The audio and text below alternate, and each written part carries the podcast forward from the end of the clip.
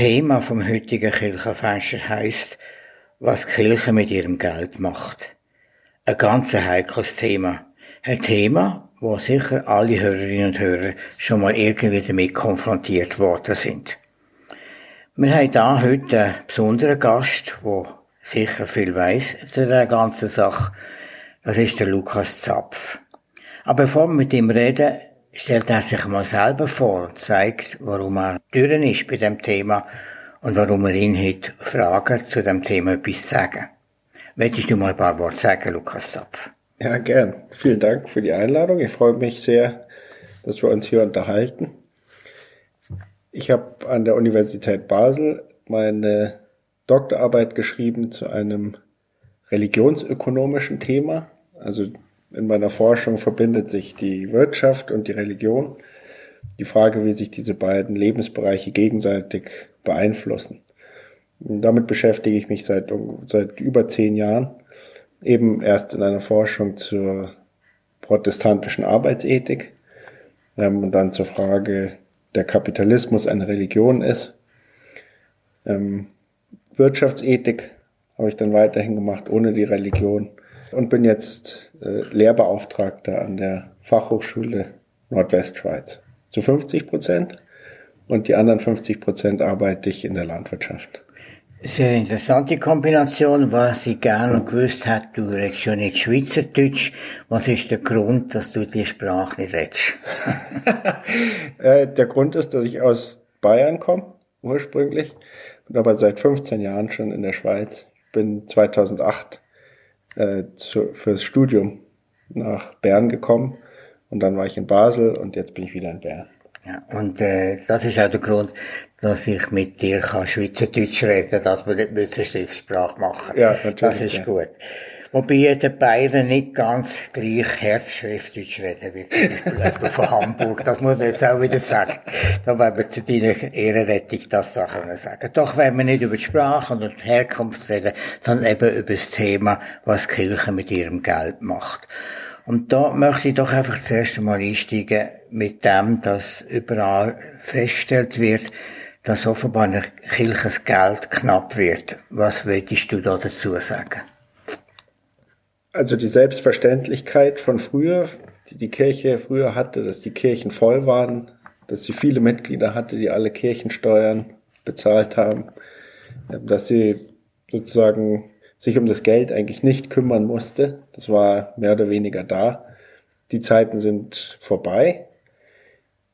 Zum ersten Mal sind in der Schweiz die Menschen, die Mitglied einer Landeskirche sind, in der Minderheit, statistisch gesehen. Und man merkt es ja, wenn man am Sonntag in die Gottesdienste schaut, dass sehr, sehr viele Plätze leer bleiben und die Altersstruktur sich so verändert, dass hauptsächlich ältere Menschen in den Gottesdienst gehen. Also stehen die Kirchgemeinden vor der Herausforderung, Geld zu generieren, ganz einfach. Aber gleichwohl die Frage, findest du das schlimm oder findest du das gut, dass das heute die Situation ist von der Kirche, was Geld betrifft? Das ist nicht meine Aufgabe, das zu beurteilen, ob das gut oder schlecht ist, sondern wir, sehen einfach, dass es so ist, oder? Dass das Geld knapp ist, so wie bei allen, äh, in allen Bereichen, was neue Herausforderungen birgt für die, für die Arbeit in der Gemeinde und äh, was gewisse Strukturveränderungen mit sich bringt. Ähm, und dass man sich eben mit diesem profanen Thema jetzt auseinandersetzen muss. Und die Frage stellt sich, wie kriegt man genügend Geld rein, dass man eben die kirchliche Arbeit noch weiterführen kann, so wie sie vorher war ähm, ohne sich dabei ja, zu verkaufen oder ohne den Inhalt sozusagen zu vernachlässigen. Das heißt ja etwas ganz Wichtiges, der Inhalt vernachlässigen. Da möchte ich dich aber schon noch fragen, was schaust du als Inhalt von der Kirche an? Also was ihr Produkt ist, was sie sozusagen den Leuten verkaufen will und wo sie erfolgreicher werden will, ähm, Spiritualität vielleicht oder äh, eine Hoffnung auf Erlösung. In der Religionsökonomie gibt's den, gibt's den Spruch vom Afterlife Payoff. Oder? Vielleicht verkauft die Kirche ja so etwas wie eine, ein Versprechen, dass man nach dem Tod, dass es einem da gut geht. ich weiß nicht genau, was das Produkt ist. Ich glaube, die, wie die Kirche sich verkaufen muss und was sie verkauft, ist Teil einer, eines Reflexionsprozesses. Wichtig ist, dass die Gemeinde, die versucht, mehr Gemeindeglieder zu gewinnen, sich Gedanken darüber macht, was sie eigentlich anbieten, oder? Das ist vielleicht keine Selbstverständlichkeit mehr, weil früher war das klar, was man, was man macht als Pfarrer, was die Tätigkeit ist. Da war man in diesem Rhythmus drin, man musste sich keine Gedanken machen, dass am Sonntag die Leute kommen, dass genügend Konfirmanden da sind, sondern das war einfach so. Und jetzt muss man sich eben überlegen, gegen wen trete ich jetzt an in der Freizeit? Was für andere Angebote haben die Leute am Sonntagmorgen? Ähm, und wie schaffe ich es mit meinem religiösen, spirituellen Angebot, äh, die Leute dazu zu bringen, früher aufzustehen und zu mir zu kommen oder äh, sich dafür zu begeistern, was ich ihnen zu erzählen habe. Und ich denke, das ist die neue, das ist die neue Situation und da ändert sich ein bisschen die Perspektive, weil man eben nicht mehr von so einer gewissen Position von oben herab oder der Selbstverständlichkeit ausgeht, sondern man muss sich überlegen, ja, wie, man, wie man ein attraktives Produkt anbietet. Da fragt sich mir aber schon noch, ist denn nur das Spirituelle, was zum Beispiel ein besseres Leben nach dem Tod oder so anbietet, das Entscheidende für die Kirche? Hat die Kirche nicht auch schon vom Auftrag von der Bibel her eine diesseitige Auftrag, eine diesseitige Aufgabe? Gemeinschaftsstiftung beispielsweise, das ja, das gemeinsame Feiern eines Gottesdienstes, die Jugendarbeit, natürlich. Das sind natürlich Sachen, die nicht nur, oder die sehr diesseitig sind, die nicht nur spirituell sind. Oder auch Begleitung zum Beispiel von Kranken oder von Sterbenden oder von Leuten, die traurig sind, dass man da ein Angebot hat. Das ist doch auch ein Grundauftrag von der Kirche. Ja, aber auch da steht man ja in direkter Konkurrenz zu anderen Anbietern, die das Gleiche eigentlich machen. Oder eine Lebensberatung oder eine Trauerberatung, äh, die das Ganze eben in einem nicht-kirchlichen Kontext macht. Also ich, gerade bei den konkreten Angeboten sieht man ja, dass es nicht mehr nur einen Anbieter gibt, der da ein Monopol hat auf äh, die Seelsorge beispielsweise, sondern gibt es im Internet Chat-Angebote, wo ich mich, an die ich mich wenden kann, wenn ich mich wenn ich traurig bin oder andere Vereine, weltliche Vereine, die sich darum kümmern. Ja, werden die Leute abspenstig gemacht, finden sie plötzlich andere Angebote. Ja, aber da stelle ich auch innerhalb von der Kirche fest die Abspenstigkeit in der Konkurrenz von den verschiedenen Religionsgemeinschaften. Das tönt so ähnlich. Ja. Und das ist einfach mal die Grundsituation, wo wir als Kirche drin stehen.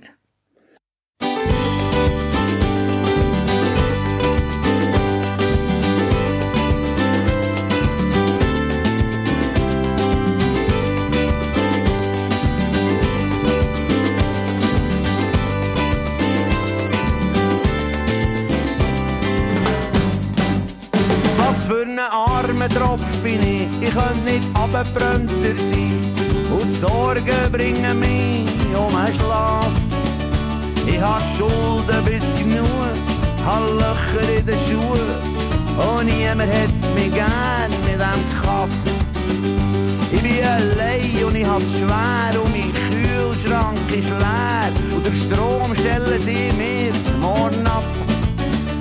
Nur mein Hund steht noch zu mir aber auch er leidet dafür, weil sein Futter wird langsam knapp. Nur eins kann's noch bringen, wenn mein Hund kann lernen singen mit mir in Harmonie. Wenn mein Sennenhund kann jobben, ja du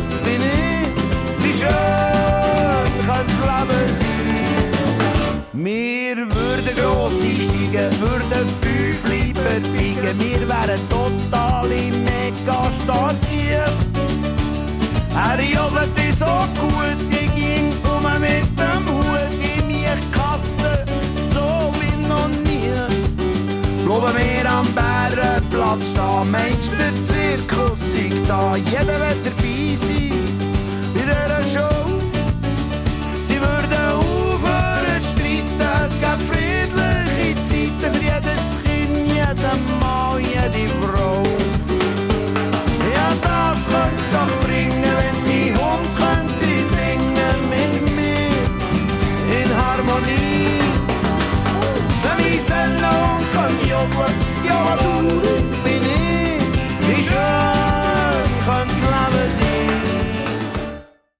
Im Kirchenfenster Radio Beo reden wir über das Thema, was die Kirche mit ihrem Geld macht.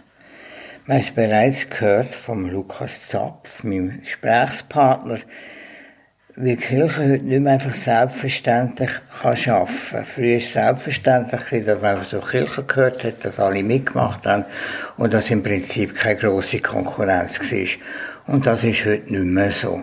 Also ist die Situation der Kirche ganz anders.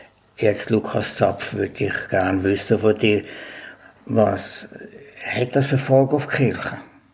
Also diese Selbstverständlichkeit, dass man einfach in die Kirche gegangen ist am Sonntag, dass alle Kinder konfirmiert wurden, hatte zur Folge, dass es eben kein Nachfrageproblem gab. Also die Kirche war voll, es gab immer genügend Kundschaft sozusagen in der, in der Kirchgemeinde. Jetzt fehlt diese Kundschaft plötzlich und jetzt muss man sich fragen, wie bringe ich die Leute wieder her? Wie kann ich ihnen etwas anbieten, was in dieser Konkurrenzsituation der Freizeitangebote, der Sinnstiftungsangebote eben etwas Besonderes ist. Also was, wie kann ich mein Produkt so gestalten, mal sehr platt ökonomisch formuliert, dass es zieht. Kann ich ein Marketing machen im Glaubensbereich, dass die Leute äh, zu mir kommen. Ja, kannst du denn sagen, dass Kirchen auch äh, irgendeine Marketingorganisation ist, wie zum Beispiel eine gewisse Firma? Das ist genau die Frage. Ich, ich bin mir da nicht so ganz sicher, was eigentlich, also wir hatten es ja vorhin, was ist das Produkt der Kirche und wie kann man es bewerben? Man muss, wenn man ein gutes Marketing macht, muss man sich selber sehr genau kennen und man muss sein Produkt sehr genau kennen. Das sind die, die beiden Voraussetzungen. Und das ist ein Diskussionsprozess oder in, innerhalb der Gemeinde, was man eigentlich anbieten möchte und wie man sich zu anderen Angeboten verhält. Das heißt also, dass Kirchen auch mal darüber reflektieren, ganz genau, was sind wir und was wollen wir machen, was ist unser Angebot für die Menschen. Ja, und zwar ganz konkret, jetzt nicht auf irgendeiner hohen Ebene, nicht auf Ebene des Kirchenbundes oder auf irgendeiner europäischen Ebene, sondern ganz konkret in der Gemeinde. Was soll unser Profil sein? Welche Menschen möchten wir ansprechen? Und was ist es, was wir Interessantes anzubieten haben und was ist unsere Zielgruppe sozusagen. Das würde also heißen, dass jede Gemeinde herausgefordert ist, sich selber mal solche Gedanken zu machen, weil ich mir vorstellen kann, nicht in jeder Gemeinde ist das genau gleich. Das ist von Gemeinde zu Gemeinde verschieden. Ich glaube auch, dass es sehr unterschiedlich ist. Es hängt ja davon ab, welche Menschen in der Gemeinde sind, wie die Pfarrer sind und die Pfarrerin in der Gemeinde, worauf die Lust hat, was sie besonders gut können oder kann. Ich glaube, dass es sehr unterschiedlich ist, je nachdem, was für eine Nachfrage in dem, in dem Markt ist, in dem, in dem sich die jeweilige Gemeinde äh, sozusagen auf, aufhält. Die, was ein bisschen gefährlich ist oder was man praktisch dabei im Hinterkopf behalten muss, ist, glaube ich, dass wenn ich anfange, ein Produkt zu verkaufen, das ja auch Rückwirkung auf die Art, wie ich als Institution auftrete. Also wenn ich etwas verkaufen will und in, Mark in eine Marketing-Situation komme, dann ändert sich ja meine Wahrnehmung. Es ist keine Selbstverständlichkeit mehr, sondern ich will jetzt jemandem was verkaufen. Vielleicht sollte die Gemeinde auch die Freiheit haben zu sagen, wir entziehen uns dieser Marktlogik. Wir wollen nicht als einfach ein weiterer Anbieter irgendeines Freizeitangebotes auftreten, sondern wir bieten ein Produkt an, was einer ganz eigenen Logik folgt und eben nicht dieser eben kapitalistischen Logik.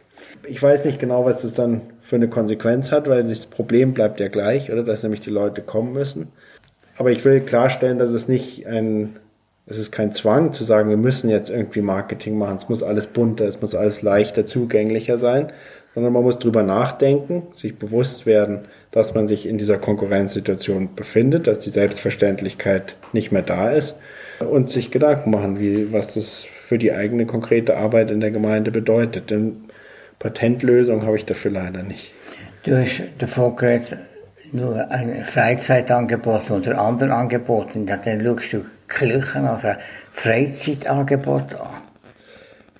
Nicht ich persönlich, aber ich würde sagen, die Kirche bewegt sich mit ihrem Angebot in einem Segment, in dem es auch andere Freizeitangebote gibt. Also wenn ich am Sonntag um 10 äh, in Gottesdienst gehen kann oder einen Nordic Walking Treff habe, der auch am Sonntag um 10 anfängt oder ein Fußballspiel von meinen Kindern anschaue, dann ist es einfach zeitlich in der Konkurrenz, oder? Oder ich ins Fitnessstudio gehen kann, was auch immer.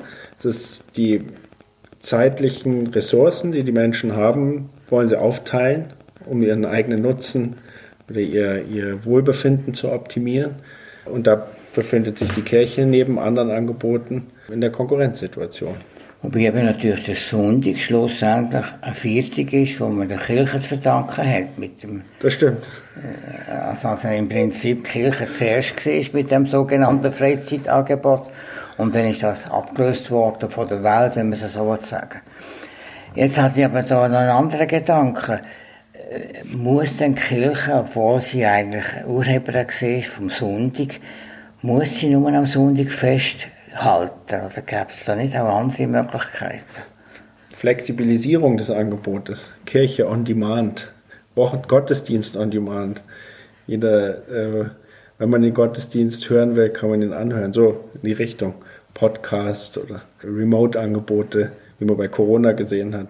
Das sind sicher, sind sicher Ideen, genau. Aber damit begibt man sich natürlich auf diese Ebene wieder, oder? Dann ist man praktisch ein Player, der einen Podcast anbietet. Wenn ich in meinem Podcast-Programm aufmache, dann habe ich 5000 deutschsprachige Podcasts, ein paar hundert schweizerdeutsche Podcasts, die ich mir anhören kann zu spirituellen Themen. Also das ist natürlich jetzt etwas, wo man gerade im Radio Berner Oberland auch festhalten und sehen, dass mit diesen Gottesdienst, den wir am Sonntag ausstrahlen und mit dem, was wir nachher noch anbieten auf unserer Homepage, dass man denen ein Angebot macht, wo man eigentlich jederzeit darauf zurückgreifen kann. Und das wäre ja eigentlich sinnvoll, wenn die Kirche noch mehr solche Angebote. Genau, ja.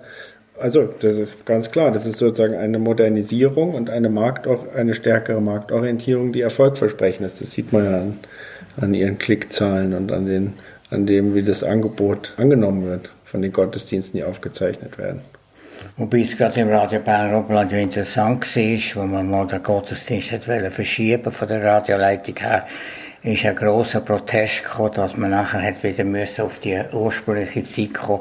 Offenbar ist gerade bei den Leuten, die Eltern wird es vermutlich treffen, die nicht mehr können gehen, doch noch ein Bedürfnis, dass sie zu einer gewissen Zeit am Sonntag können einen Gottesdienst hören ist ja auch, ist ja auch eine strukt, starke Strukturierung, oder? Wenn ich weiß, das ist am Sonntag um 10 und ich richte mir das fest ein, dann ist es ja ein großer Mehrwert, den ich da, damit habe. Also ja. Also ich glaube nicht, dass sich das alles auflösen muss und alles virtuell sein muss. Ich glaube schon, dass die traditionellen Strukturen der Kirche auch einen Mehrwert bieten für, für die Menschen, wenn sie sich darauf einlassen. Geht ja sozusagen um dieses Gedankenspiel, wenn, wenn die Kirche sich aus dieser Selbstverständlichkeit, dass jeder einfach hingeht, rausbewegt, was mache ich dann? Und das besprechen wir ja gerade. Nicht, ob es da ein gutes oder ein schlechtes gibt, das glaube ich nicht, sondern es ist eine Aushandlung.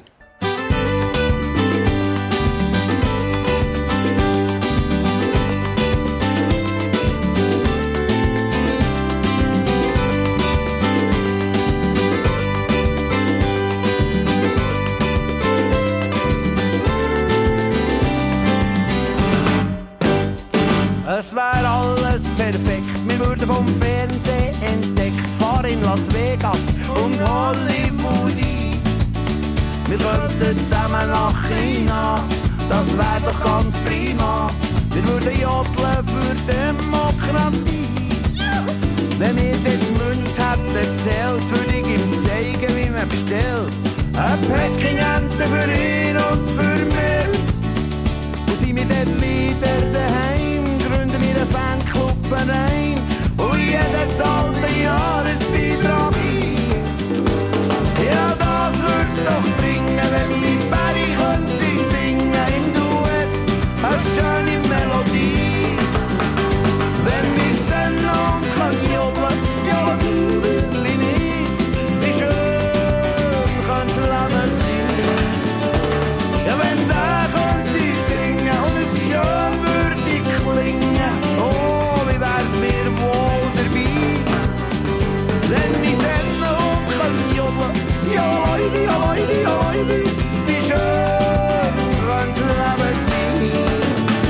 ja, die macht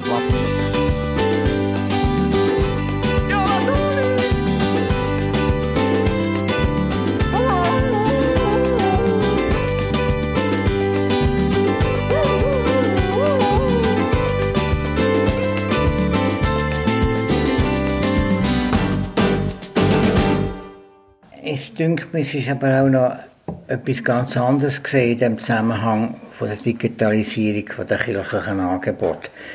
Die Kirche hat doch eine Stärke darin, dass sie Gemeinschaft fördern. Das ist auch ihre Aufgabe. Und das fehlt ja beim digitalen Angebot. Was meinst du da dazu?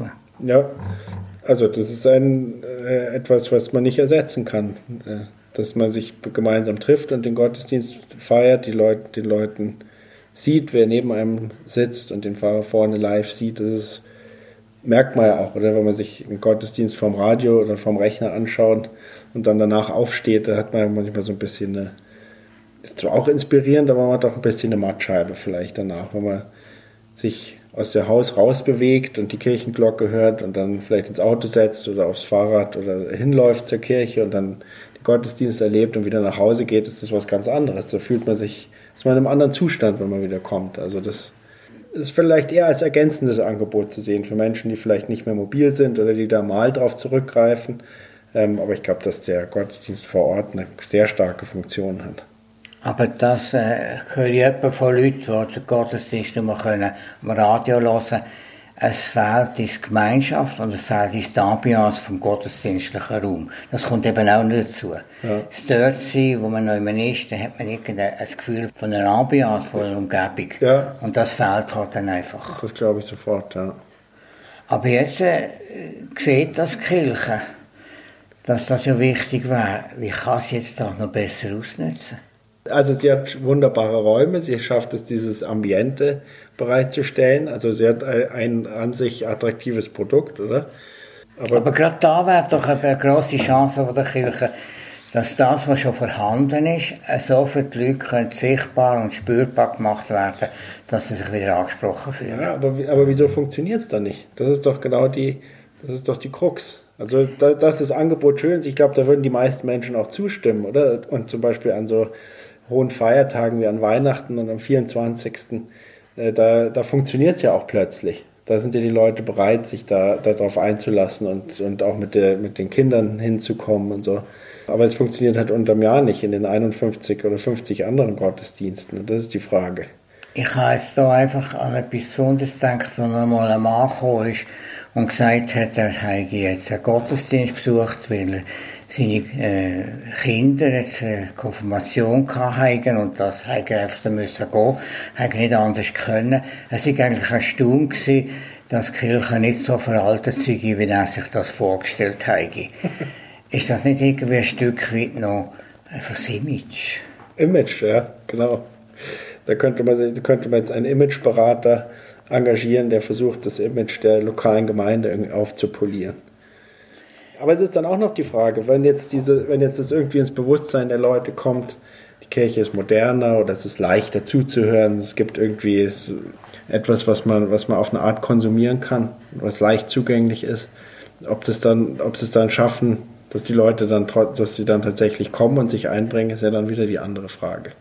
Es ist einfach die, die, die schiere Menge an Angeboten, die die Menschen in ihrer Freizeit zur Verfügung haben, die es sehr, sehr schwierig macht. Das Angebotsheft was man jede Woche kriegt, was man alles machen kann, selbst in kleineren äh, Gemeinden, wenn man nicht in der Großstadt wohnt. Es gibt jeden Tag drei, vier, fünf, für jede Altersgruppe vier, fünf verschiedene Sachen, die man machen kann, von Pilates über Selbstverteidigung, was weiß ich, Bücherkreis, alles Mögliche und alles frisst Zeit und man kommt, weil es ja nicht nur die Kirche, die in der Krise steckt, was, was das Mitmachen angeht, beispielsweise die politischen Ämter, die Freiwilligenarbeit, überall wird, hört man, dass die Leute weniger Zeit haben. Man muss sehr viel arbeiten.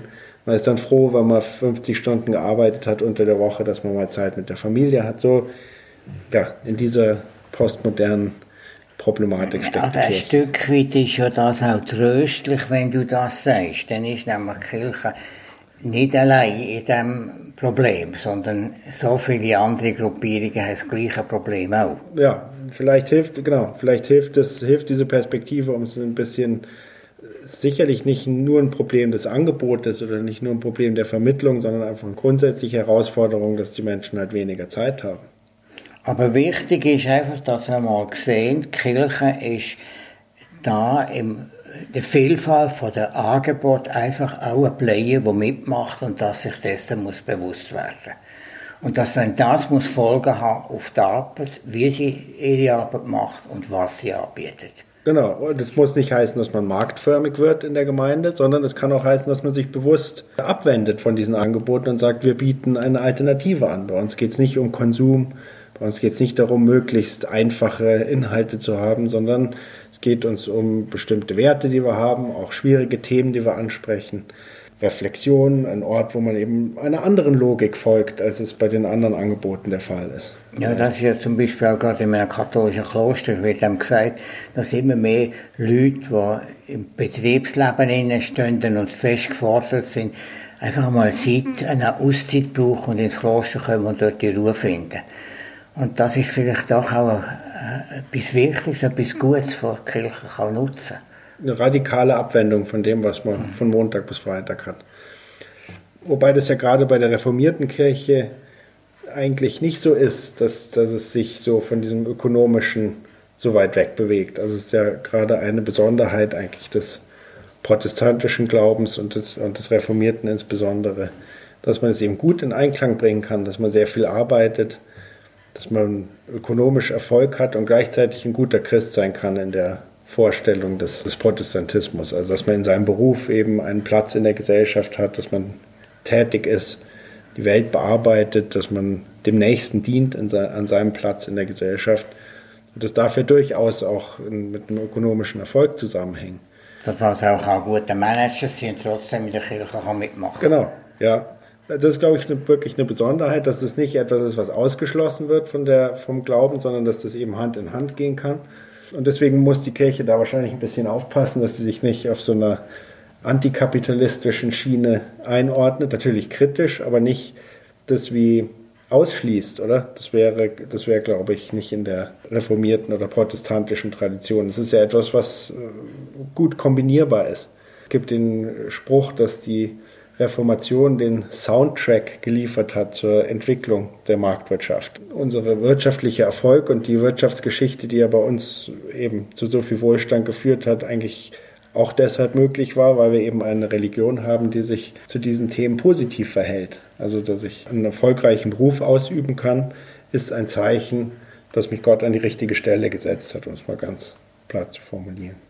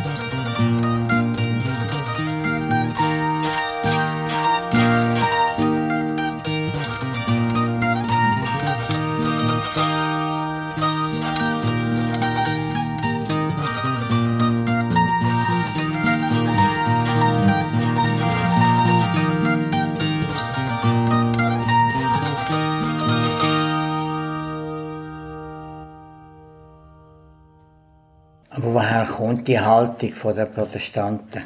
Das ist Luther. Das geht auf Luther zurück.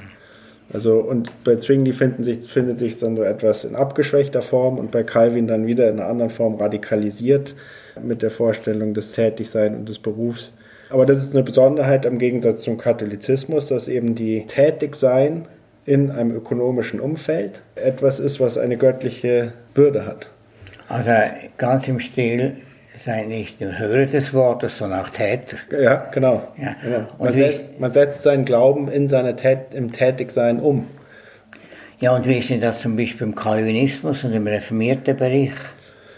Also da gibt es diese Tradition auch und diese Wahrnehmung. Es ist, man soll nützlich sein, oder? Das ist ein wichtiger Aspekt. Bei Calvin kennen wir die Wüsten, das wüste Geschimpfe über die Bettler in Genf, die er aus der Stadt schmeißen wollte, weil das eben Menschen sind, die nicht an dieser Gemeinschaft produktiv teilnehmen oder, oder etwas beitragen, sondern die eben einfach nur konsumieren wollen sozusagen. Oder profitieren wollen. Profitieren wollen, genau. Was man dann an anderer Stelle natürlich wieder schwer argumentieren kann, weil es gibt ja auch sowas wie eben Almosen zu geben oder ähm, Mitgefühl zu zeigen. Aber also sozusagen so in so anekdotischen Überlieferungen merkt man, dass dieses nützlich sein und ein Teil der Gesellschaft zu sein, der etwas beiträgt und etwas gestaltet, ein Teil zu einem Ganzen, was erfolgreich sein will, dass das eine wichtige Rolle spielt. Und da auch, dass man sozusagen der sich nicht ins Kloster zurückziehen kann äh, als Protestant und da, und da sein gesamtes Leben dem der Gottesdienlichkeit widmen, sondern dass das immer draußen passieren muss. Das ist ja ein, ein schlagender Unterschied zum Katholizismus. Also die Vita aktiver sozusagen ist das Erfolgreiche. Ich denke nur an etwas, was ich vor ja, schon etlichen Jahren im Puschlaf im Bündnerland erlebt habe. Da habe ich mal in einer Kirchgemeinde einen Besuch gemacht und ein Gespräch gehabt mit dem Kirchgemeindepräsident. Und der Kirchgemeindepräsident hat mir gesagt, dass all die Leute oder fast alle Betriebe, die im Puschlafen erfolgreich sind und vorne stehen, heute noch von Protestanten geführt werden. Das war also ganz in dem Sinn, wo du jetzt da erzählt hast. Ja, es, es gibt diese Wahlverwandtschaft zwischen dem erfolgreichen kapitalistischen Tätigsein und dem Protestantismus, die ja schon Max Weber beschrieben hat in seiner, seinem berühmten Aufsatz zur protestantischen Arbeitsethik. Es ist dann immer etwas schwierig, das so konkret festzumachen, oder warum sind jetzt die Unternehmer im Pushklav äh, in dem Tal? Was ganz konkret hat sie in ihrem Glauben jetzt dazu bewegt, Unternehmer zu sein und was machen ihre katholischen Nachbarn anders? Oder? Das ist ja das sind so subtile Auswirkungen, die das dann, die das dann hat, dass man das wahrscheinlich schwer nachvollziehen kann. Aber es gibt so Relikte oder Residuen, die das irgendwie begünstigen, dass jemand, der vielleicht, der protestantisch ist, vielleicht einen einfacheren Zugang dazu hat. Mag ich da bisschen dort dran hängen, dass man grundsätzlich sagt, der Protestantismus und gerade der reformierte Protestantismus ist kopflastiger, intellektueller. Und der katholische Christ hat mehr Gemüt, ist mehr übers Herz oder übers Gefühl. Ist das äh, realistisch? Ja, also positiv gewendet, ja, ich komme aus Bayern, wie gesagt, und da äh, die Feiern sind sehr ausgelassen, das kann man nicht sagen. Man hat sozusagen eine Kultur der Ausgelassenheit und der weniger Ernsthaftigkeit irgendwie so in seinem gesamten äh, auftreten, wohingegen der stereotype Protestant sich doch ständig zermartert oder und sich überlegen muss. Er hat ja nicht die Instanz, dass er seine, seine Schuld abgeben kann am Sonntag, sondern er muss, er muss es irgendwie selber bearbeiten. Das ist jetzt mal ganz flach gesagt und vielleicht führt es dann auch dazu, dass man anders arbeitet, ja. Ja, der Protestant hat doch immer etwas Positives zu machen, wo etwas rausschaut, etwas nützt. Und der Nützlich, Katholik ja, kann halt eben einmal festmachen und schafft dann eben nichts und das nützt er vielleicht nicht. Also dann ist das nicht ein, ein Unterschied. Ich weiß, aber das, ist, das soll keine qualitative Aussage sein, oder? Weil ich glaube, es ist auch viel wert, wenn man mal äh, die Arbeit Arbeit sein lassen kann und abschalten kann und nicht immer alles unter der. Aber das ist ja das Problem bei vielen Protestanten, dass sie das nicht mehr eben, können. Ja, ja, eben, eben. Deswegen ist es sozusagen, das ist äh, eine Medaille mit zwei Seiten, ja. diese Arbeitsethik. Also man wird niemand negativ oder positiv ausstellen, aber es hat einfach gewisse Trends, die man da feststellen kann. Also ist genau, es gibt diese Vorurteile oder es gibt diese, äh, diese, gro diese großen Züge, die man sieht. Die Frage ist, ob das heute nicht von so vielen anderen Einflüssen eigentlich überlagert ist, dass das halt, also man kann sich so ganz klar darauf zurückführen, aber irgendwas hat, so irgendwelche Spuren sind schon da.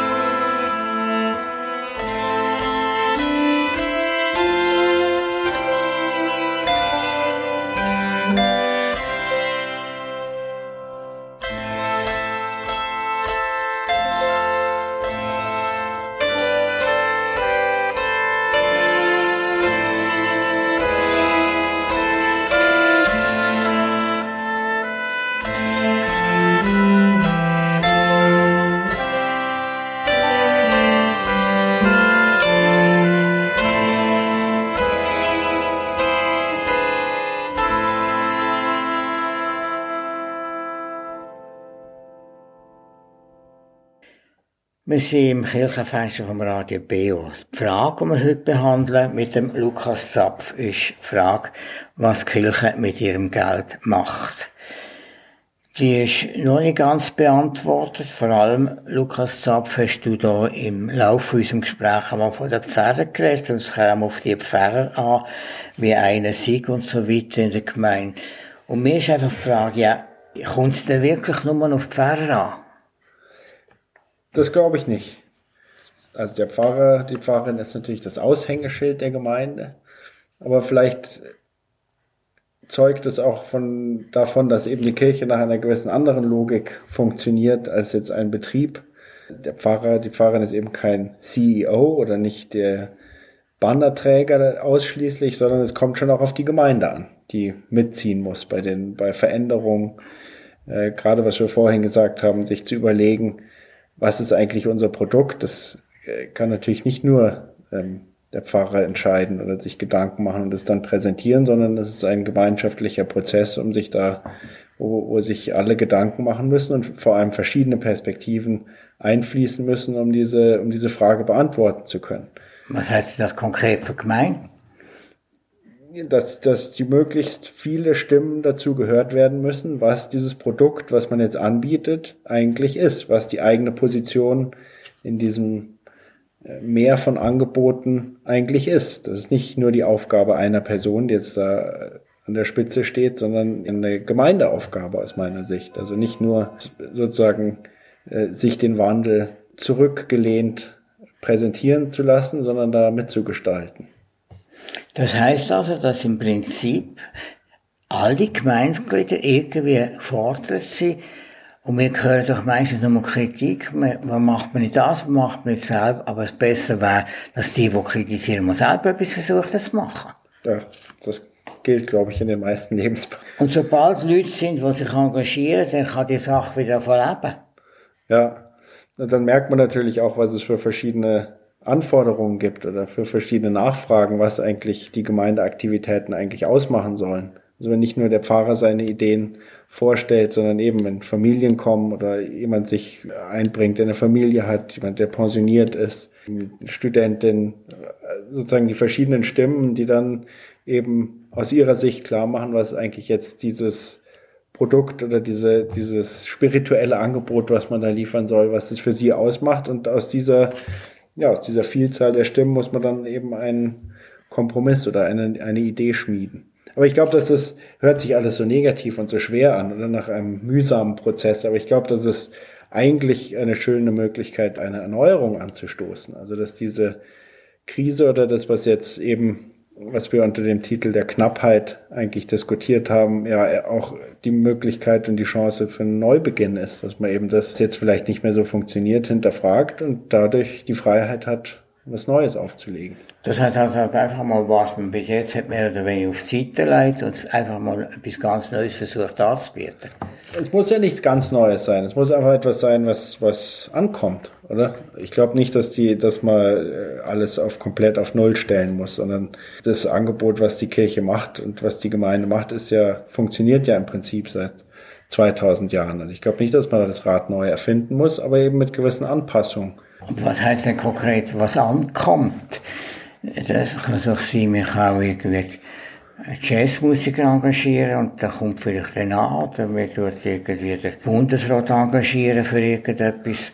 Da kommt vielleicht das an, ich weiß es nicht, ist das richtig? Ja, eben nicht, eben nicht, also was ankommt, kann ja auch heißen, was in dem speziellen kirchlichen Angebot oder kirchlichen Rahmen ankommt. Das heißt ja nicht, dass ich mit einem Kino konkurrenzieren muss oder mit der Polit-Talkshow, sondern das, was die Kirche kann, nämlich einen Ort mit einem speziellen Ambiente zu bieten und einen, einen Ort der, der Reflexion und des zur Ruhe kommens auf eine Art, äh, auch für ethische Themen Platz zu bieten, die sonst nicht so äh, aktuell sind. Das sind ja Angebote, die ankommen können, obwohl es die vielleicht woanders nicht gibt oder wo, wo, wo man es woanders leichter haben könnte. Aber das heißt ja nicht, dass die Kirche da keine, keinen Platz dafür bieten sollte. Und da sind wir jetzt wieder beim Marketing, also dass Kirche sich da überlegt oder mal überlegt, Was ist das eigentliche Proprium von unserer Arbeit, das, was uns auszeichnet und dann versucht, in dem Rahmen etwas weiterzugeben?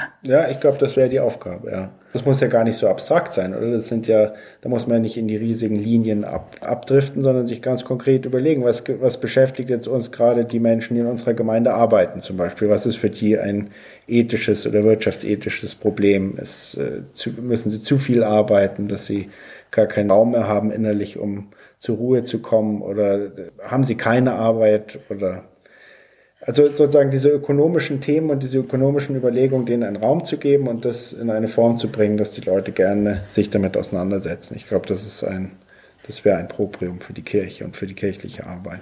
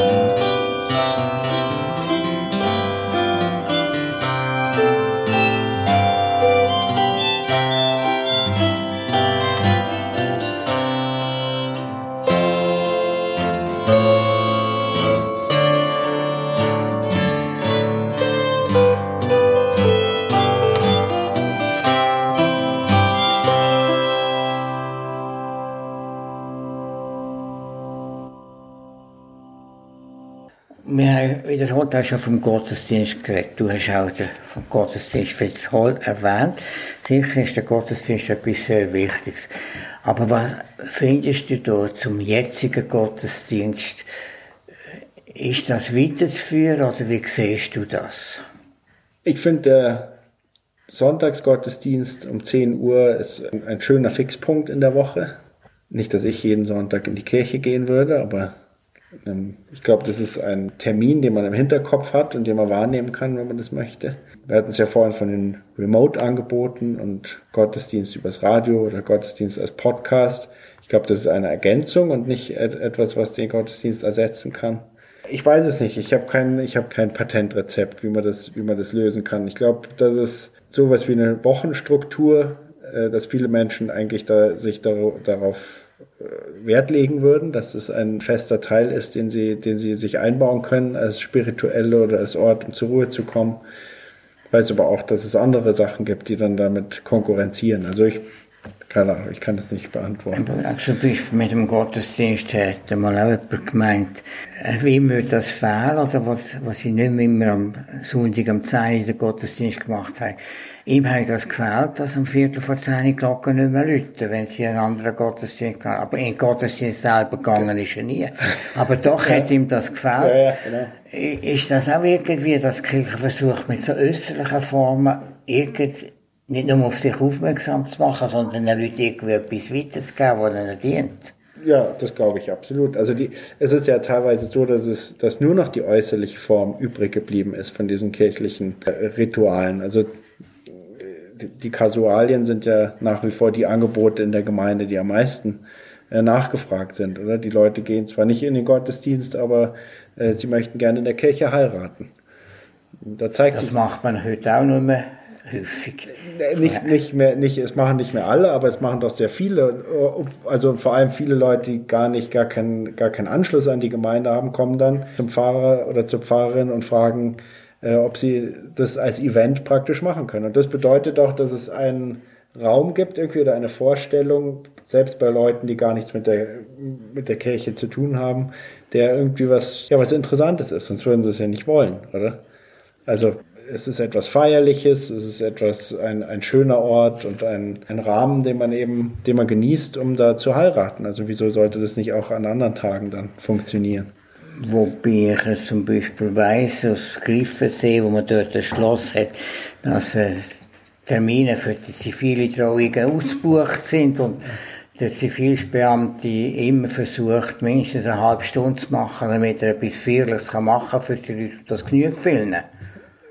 Also da ist wieder Kirche im Konkurrenzangebot. Ja, da sieht, da sieht man es natürlich besonders schön. Oder auch mit den, auch mit den weltlichen Trauungsangeboten, wo es dann auch eine, eine spirituelle Ansprache geben kann, die aber nichts mehr mit einem christlichen Hintergrund zu tun hat. Also da ist ja, äh, klar, da zeigt sich einerseits das Konkurrenzangebot, aber es zeigt sich eben andererseits auch die etablierte Position der Kirche als, als etablierter Anbieter, dass eben sehr viele Menschen nach wie vor das normal oder etwas Schönes finden, in der Kirche zu heiraten, obwohl sie nicht keinen direkten Anschluss an die Gemeinde haben. Oder eben an, zu Weihnachten mit ihren Kindern in die Kirche gehen, weil das etwas ist, was dazugehört. Also der Stand der Kirche, der Stand der Gemeinde im Markt, im Markt der Freizeitangebote ist, glaube ich, nicht so verkehrt. Da hat man sich ja etwas. Ja. Aber wichtig ist, dass sich Kirchgemeinde, Pfarrer und wer da noch mitmacht am vordersten Punkt, mal wirklich überlegen, was haben wir zu bieten und marketingmäßig versuchen, das auszuwerten, dass man die Angebote entsprechend an die Leute bringen kann. Genau, diese Reflexion anzustoßen, sich zu überlegen, wo man hin möchte, was man, was man weiterbringen möchte und äh, das dann auch kritisch zu hinterfragen, oder? Ist es, ähm, machen wir uns damit nicht angreifbar oder machen, haben wir damit noch etwas zu sagen, etwas Spezielles oder machen wir uns dabei, stellen wir uns damit auf eine Stufe mit einem Fitnessstudio oder mit einem Fußballspiel oder sowas. Also das sind sicher kein einfacher Prozess, sich das zu überlegen, was das, was diese Position eigentlich ist.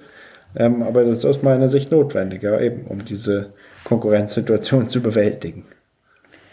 Und da kommt man zum Schluss doch noch etwas Frommes in Sinn von Paulus. Er hat doch auch die gleiche Situation schon gehabt in seiner Zeit. Und die Kirche ist dann schon so gewesen, dass sie marketingmässig müssen schauen, wie können wir existieren in der damaligen Welt von diesen vielen Angeboten. Und dann sagt er doch, ich bin allen alles geworden, damit ich auf alle Weise einige gewinne. Ich glaube, das war nicht eine schlechte Devise Hüpferkirche.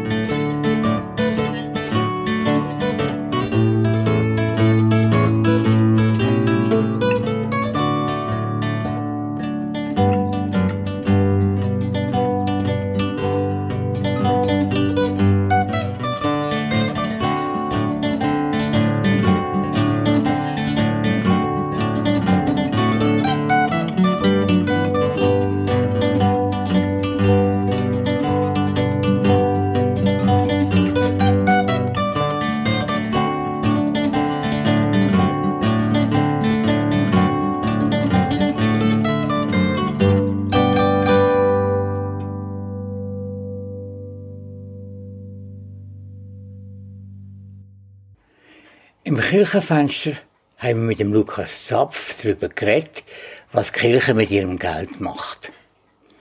Gern lade ich euch ein zu den nächsten Kirchensendungen.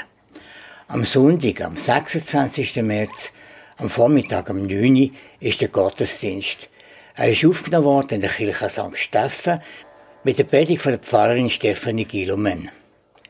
Der nächste Kirchenabend heute in einer Woche am 28. März am 8 ins Kirchenstübli mit Gesprächsberichten und Mitteilungen rund um die Kirche und am 9 Uhr kommt das Kirchenfenster. Bis am 10 Uhr hören wir ein Musik von Paul Hofer. Alperos heisst der Titel. Der Uli Hering hat noch durch die Sendung begleitet. Habt eine gute Nacht und eine schöne Woche. Auf Wiedersehen zusammen.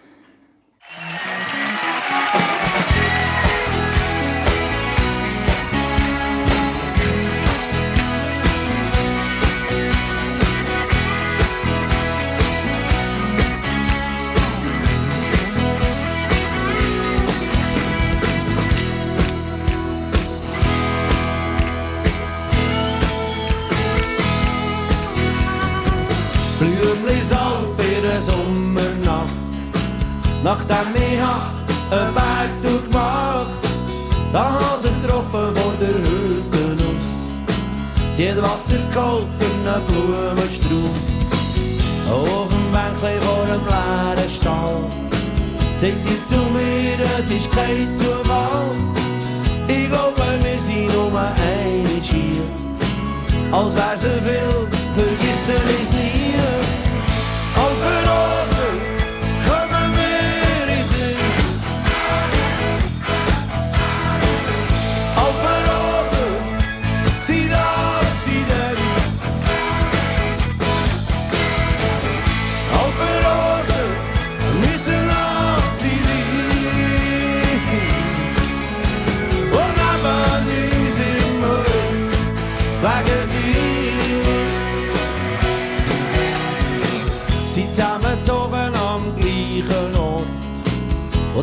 ist gekommen, da ist sie wieder fort. Fort ist fort und schon gleich hat's geschneit. Liebe kommt und Liebe geht. Das ist jetzt schon ein Weile her. Hat manchmal wollen, dass es nicht so macht. Und immer wenn ich die Berge sehe, dann ist es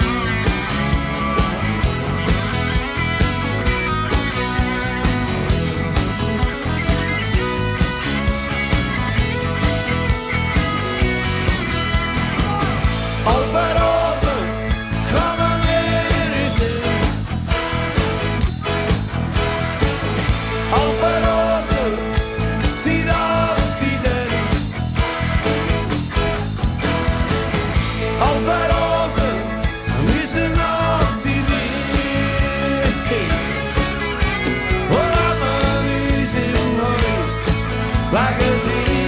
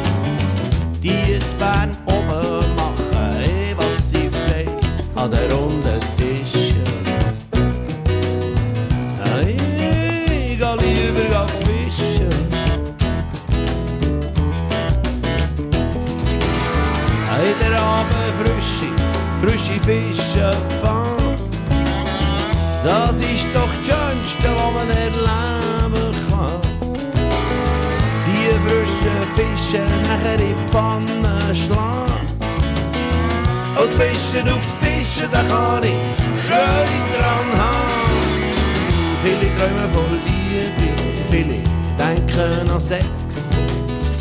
Aber ich bin mit dem Töff zum See unterwegs. Mit Angel und Rute in meinem Ruderboot. Ein Tuniwürmli baden bis zum Abendrot. Gehören die Wellen zischen. Wenn ich